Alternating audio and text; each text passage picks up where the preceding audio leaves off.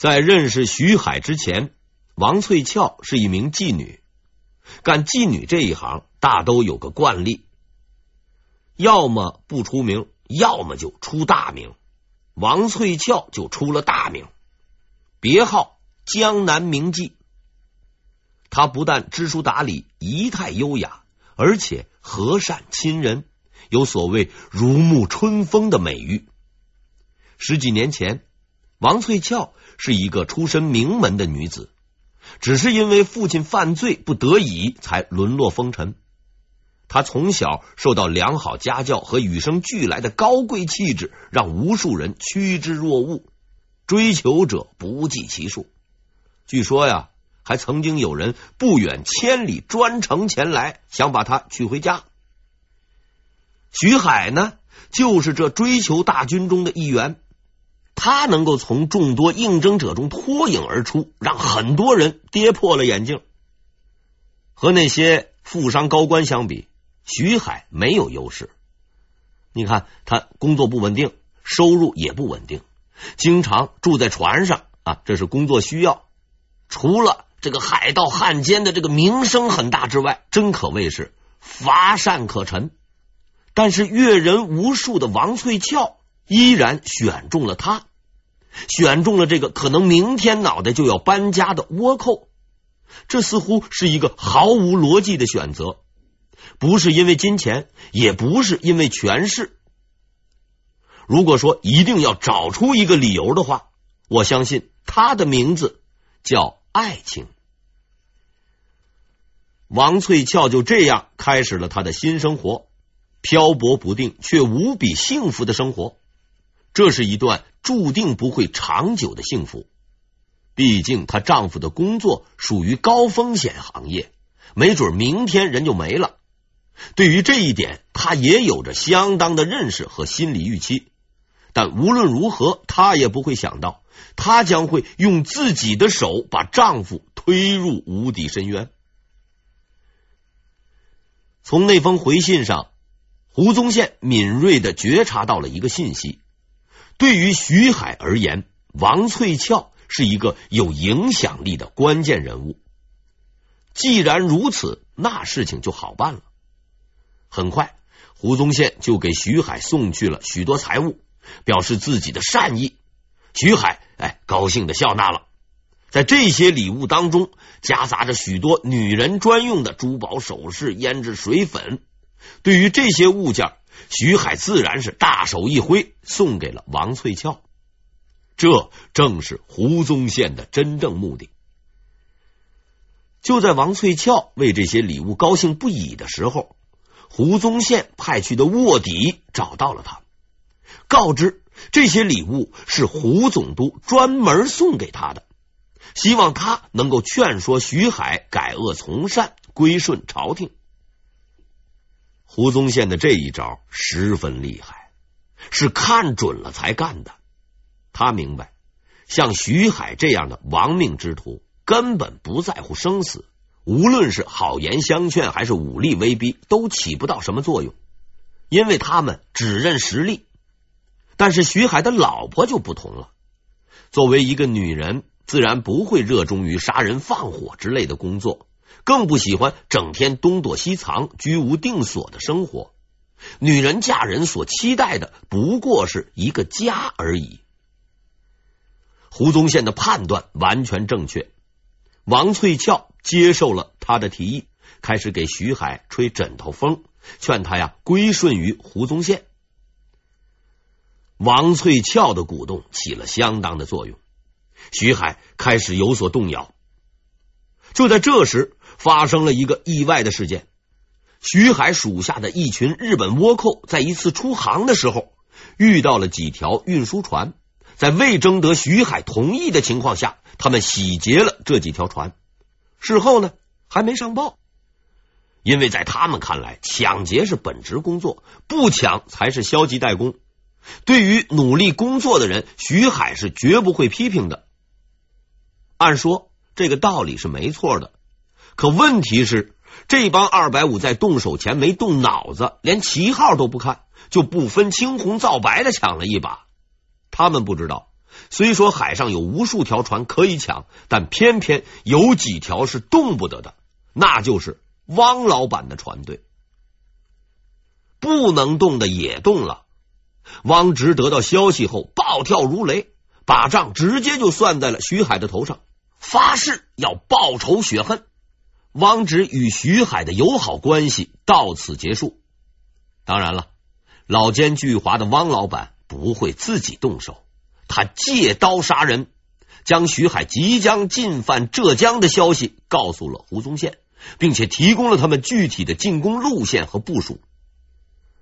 胡宗宪得到情报，迅速完成了防务部署，等待徐海的到来。这是一次规模很大的入侵，总人数约在两万左右。徐海带来了日本大隅、萨摩二岛的上万倭寇。加上他的嫡系部队以及董事会另两位股东陈东、麻叶的全部部署，准备好好的干一票。为了圆满完成这次抢劫，徐海押上了全部的本钱，制定了一个十分周密的计划。在战役开始阶段，派小股倭寇向防备森严的上海、慈溪等处同时发动进攻，扰乱明军的判断。当胡宗宪手忙脚乱的时候，他在率领主力军队攻击浙江富庶地区进行抢掠。按照徐海的一贯作风，他无私的把进攻上海慈溪、当炮灰垫脚石的任务交给了日本友人，把攻击薄弱地区进行抢劫的重任留给了自己。为了日本同行能够更好的实现光荣的去死、义无反顾的去死的武士道精神，把背黑锅、啃骨头进行到底的使命。徐海在出发前反复对他们强调，他们即将面对的是最为强悍的明军，即将进行的是一场艰苦的战斗，正是实现个人价值就是战死的最好时机。为了忽悠国际友人，徐海还在出发之前当众烧毁了几条船只，以示此战有进无退。在燃烧的熊熊烈火面前，徐海向着自己祖国的方向。下达了总攻令，徐海就此开始了他一生中最大规模的一次抢掠，也是最后一次。嘉靖三十五年，徐海率军队抵达了浙江沿海。按照之前安排的那样，日本炮灰们先行出发去啃硬骨头。可是这帮炮灰还没上岸呢，就被明朝的海军挡了回来，死活就过不去。徐海没有办法，只好改变计划，亲率主力进攻。这一片原本不设防的地方，竟然变得比铁桶还坚固，抵抗十分顽强。徐海攻击多次也未能得逞，在残酷的现实面前，他终于意识到自己似乎已经落入了圈套。他呀，准备退却了。胡宗宪经过这几轮试探，感到对方锐气已尽。随即命令水军即刻出发，对徐海发动反击。事后证明，他呀在错误的时间做出了错误的判断，结果让他大失所望，明军大。这也再次验证了徐海的可怕。虽说损兵折将，但他打起仗来却一点也不含糊，先后五次击败明军，气焰极其嚣张。陈东和麻叶也趁势发动反攻，攻破多处明军据点，沿海许多地方纷纷戒严，百姓随时准备撤离。就在形势即将失去控制的时候，关键人物俞大猷出场了。听说俞大猷率军赶到，焦头烂额的胡宗宪终于松了一口气，感叹的对徐渭说：“唉。”这下没事了，好险，好险呐！名将，哎，就是名将，与那些二流货色确实不同。俞大猷赶到以后，主动收缩阵型，等待徐海来攻。徐海呢，倒也真识货，看到这个架势，感觉对方是个老手，不敢轻敌冒进。之后，双方交战多次，徐海始终无法前进一步。就在这个关键时刻，于大猷突然接到了一道极其怪异的命令：这是一道由胡宗宪亲自发出的手谕，主要内容如下：即可休战，撤回杭州。在这紧要关头，怎么能够撤军呢？于大猷百思不得其解。但手諭用词极其严厉，毫无商量余地。权衡利弊以后，他遵照命令撤了回来。胡宗宪之所以在这个时候召回于大猷，是因为他刚刚得到了一封信件。这封信是毛海峰带来的，作者是他的养父汪直。于大猷退却的时候，徐海并没有追击。他对这位名将始终心怀着警惕，打了这么多天，一步都不让，现在居然主动撤退，必有诡计。这实在是抬举于大侠了。几十年来，无论做官还是打仗，他都是个实诚人。要说玩阴谋的顶级高手，那还得说人家胡总督。所以。当胡宗宪的使者带着汪直那封信来到徐海的驻地时，并没有引起他足够的警惕和戒心。这封信给了徐海极大的刺激，在刀光剑影里混了十几年的徐汉奸第一次露出了惊慌失措的表情。关于此信的具体内容，我也不甚明了，但徐海的反应是清晰而确实的。啊！连老船主也投降了吗？老船主就是江湖朋友给汪直的敬称。汪老板纵横海上数十年，是这一行的老前辈。只要是在这行里混的，都要给他三分面子。徐海也不例外。徐海开始犹豫了，连汪直都顶不住了。看来这一行业前景确实不佳。加上此前王翠翘的劝说。自己与陈东麻叶的矛盾，徐海决定重新考虑自己的前途。这是一个极其完美的心理战术。胡宗宪只用了一个小小的花招，就把徐海拉入陷阱。作为倭寇中的大哥级人物，汪直可谓老奸巨猾。对他而言，忽悠是可能的，投降是不会的。跟胡宗宪谈判几年，除了表面文章以外，汪直丝毫不肯让步，还整天想着把胡总督当枪使。他为明军提供徐海的情报，只是希望借政府之手替他干掉自己的竞争对手，搞些垄断经营。然而胡宗宪也不是等闲之辈，他有自己的打算。汪直这些应酬文章忽悠不了他。他却可以拿去忽悠别人。于是，从罗龙文开始，到王翠翘，再到这封信件，徐海在胡宗宪的缜密策划下，一步步的走入了一个精心设计的圈套。徐海动摇了，但仍然不肯屈服。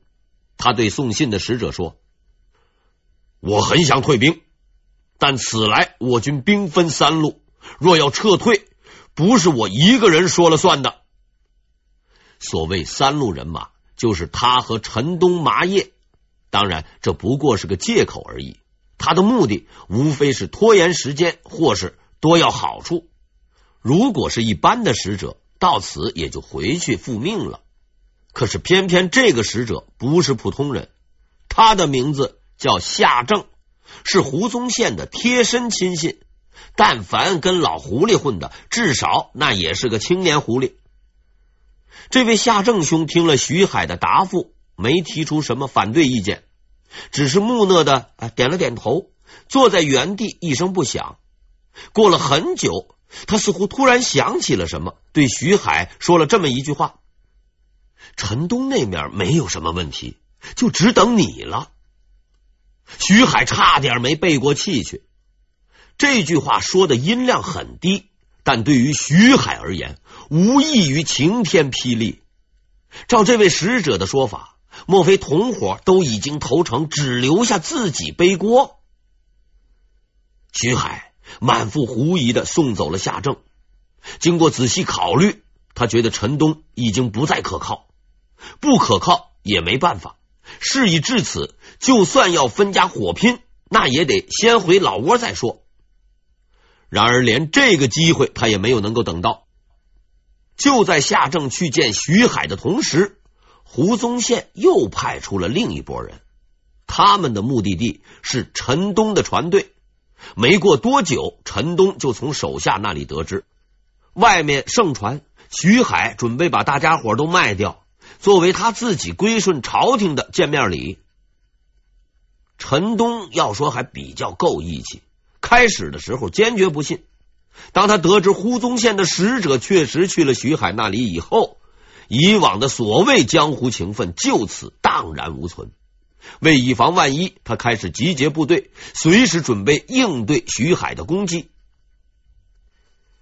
陈东的这一举动引起了徐海的警觉，他认为啊，陈东已经和胡宗宪商定了条件，准备对他动手了。立即命令部下全体动员，防备陈东进犯。徐海海盗公司就这么样完了，没有大规模的进剿，也没有刀光剑影的拼杀。陈东和徐海就如同京剧三岔口中那两个可笑的人，在黑暗里开始互相猜疑、胡乱掐架。朝廷。调集十余万大军，费时多年都无法动摇分毫的第二大倭寇集团，被胡宗宪轻而易举的分裂了。凭借一个间谍、一封回信、一份厚礼和一个使者，仅此而已。佩服，实在是佩服呀！在海战中，徐海一向以进攻神速闻名。事实证明，到了投诚的时候，他的反应也远远胜过常人。当陈东还在那左思右想、反复犹豫的时候，他已经主动联系了胡宗宪，归还了大量明军俘虏，并表示愿意主动撤离。但贼不走空趟，临走的时候，他向胡宗宪提出索要钱财的要求。胡宗宪呢，慷慨的满足了他，徐海高兴的撤走了。一天之后，独木难支的陈东也主动撤离。当时曾有人劝诫胡宗宪，徐海已然孤立，根本无需满足他要钱的条件。胡宗宪只是笑而不答。事后证明，徐海不过是个保险箱而已。不久之后，这笔钱又原封不动的回到他的手上。徐海和陈东都撤了，远离了胡宗宪的管辖地面。这二位仁兄似乎也略微恢复了清醒，感觉到事情啊有些蹊跷，便互派使者加强沟通，再次恢复了双边关系，合力对抗明军。但已然太晚了，胡宗宪早已在他们的心中种下了仇恨和猜疑的种子。等到时机成熟，他将再次萌发，并破土而出。不久之后的一个夜晚，胡宗宪的使者悄悄潜入徐海的舰队，为他带来了胡总督的最新指示。毕竟刚从胡总督那里领了工钱，徐海笑逐颜开的接待了使者。他以为这位财神爷又来送钱给他了，结果大大出乎他的意料。使者言辞色厉的传达了总督的指令，大意是：倭寇徐海一向对抗政府，现在我大军集结完毕，指日可发。徐寇应尽早认清形势，早做打算。总而言之，一句话：若不投降，就要你灭亡。徐海终于看清楚了胡宗宪的狰狞面目，但是事到如今，他已经没有选择。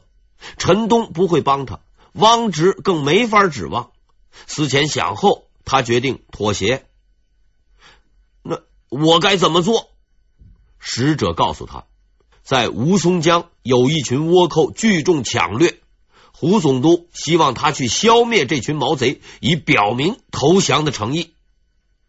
这也算是老传统了，就如同《水浒传》里的林冲。好不容易上了梁山，王伦大哥却告诉他，要想入伙，必须下山杀一个人。王伦的这一指示可谓是用心良苦，因为只有杀了人，才能培养出对组织的高度认同感和深刻的危机感。大家出了事儿一起完蛋，谁也别想跑。与王伦相比，胡宗宪的这一招是异曲同工，但后来的事情告诉我们，他们之间还是有差别的。徐海遵照胡宗宪的指示，率领着船队向吴淞江的同伙发动进攻，不出意料的取得了大胜。按照以往的惯例，他等待着胡宗宪的嘉奖和封赏，但是他没有想到，胡宗宪这回并不准备给他赏赐，恰恰相反，总督大人正打算向他收回上一笔钱的利息。徐海不知道。胡宗宪之所以让他去吴淞江，除了杀人入伙、顺便清除倭寇外，还有一个更为重要的原因：有一个人在那里等着他。这个人是谁呀？这个人就是于大猷。他提前在吴淞江设下了埋伏，等待着徐海的到来。就在徐海获胜后不久，于大猷向徐海发起了攻击。斩杀倭寇多人，并焚毁数条船只。恼羞成怒的徐海明白自己上了当，却也无计可施。